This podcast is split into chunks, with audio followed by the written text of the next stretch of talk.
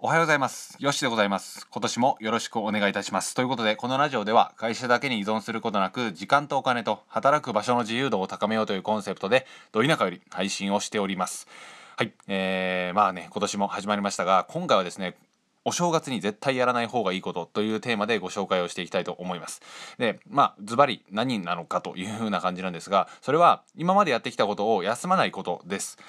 で例えば継続したいことであったり、まあ、僕はラジオを配信よしはねしているわけなんですがツイッターもほ、えー配信しているわけなんですがこういった今までやってきたこと毎日継続してきたことを絶対に途切れさせてはいけないというふうな感じです。まあ、簡単に言うとあの歯磨きとか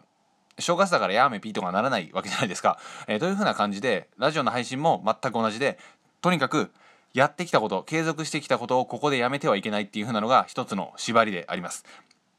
まあ、えーご家族との時間であったりねあの親戚であったり僕はばあちゃんに会ったりとかっていうような感じのことをするわけなんですけれどもやっぱりね最低限15分だけでもいいので確保して自分のいつものルーティンを乱さないような行動っていうふうなのをやっておくべきなんじゃないかなと思います。えというのも、あの継続してきたことがこの正月にパタリと終わってしまうとまたね、あのお休みが終わった後ですよね。再開し始める時にめちゃめちゃエネルギー使うんですよ。今までやらなかったから、えーそして今までやってきたことをいきなりやらなくしてしまったのでそこにね再起するにもまたさらにエネルギーが必要になってくるという風な感じなので継続してきたことはもうね何回も言ってますけど絶対にここで途切れさせないようにえ注意をしていただければなと思います。でまあ継続のコツとかっていう風な話とちょっと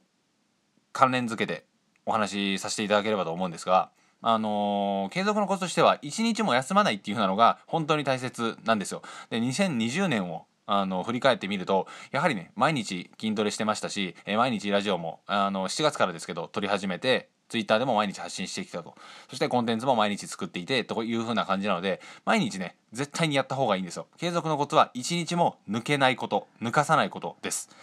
例えば土日だから休もうとか、え1週間で5記事ブログを書こうとかっていう風な目標に設定してしまうと最初はね月火水木金で書けなかった分を土日でっていう風な感じでうまくね5記事書けると思うんですが最後の方になってくるとっていうか疲れてくると月火水木金って休んでしまって土日で書き上げようみたいな感じになるんですよ。でこれになるとねもはや継続というよりかはあの無理やり土日に詰め込んでるっていう風な感じになってくるので結局土日で5記事なんて書けないから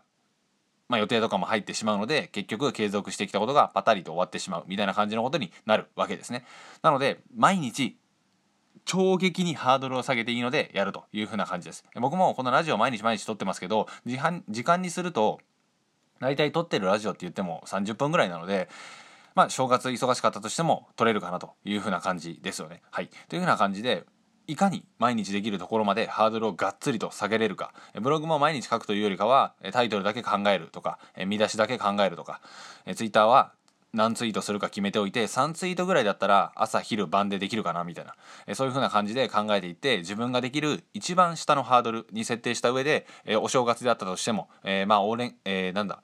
ゴールデンウィークとかもありますよね。お盆休みとか、うん、で年末また大晦日からお正月休みになると思うんですがこの辺りでも必ずできることですね。はい、えー筋トレで言うのであれば腕立て伏せであったり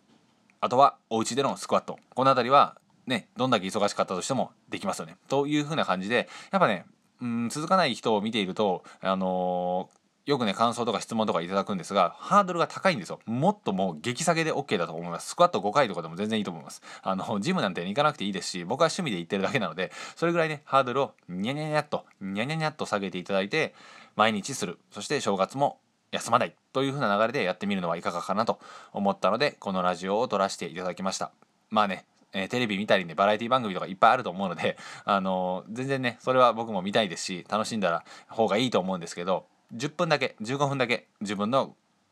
一人の時間をお作りいただければなと思います。そして毎日必ずやっていく。で継続していきましょうというような音声でございました。ではでは、えー本日もそして今年もよろしくお願いいたします。ゆっくりされてくださいませ。ではまた次回の放送でお会いしましょう。さよなら。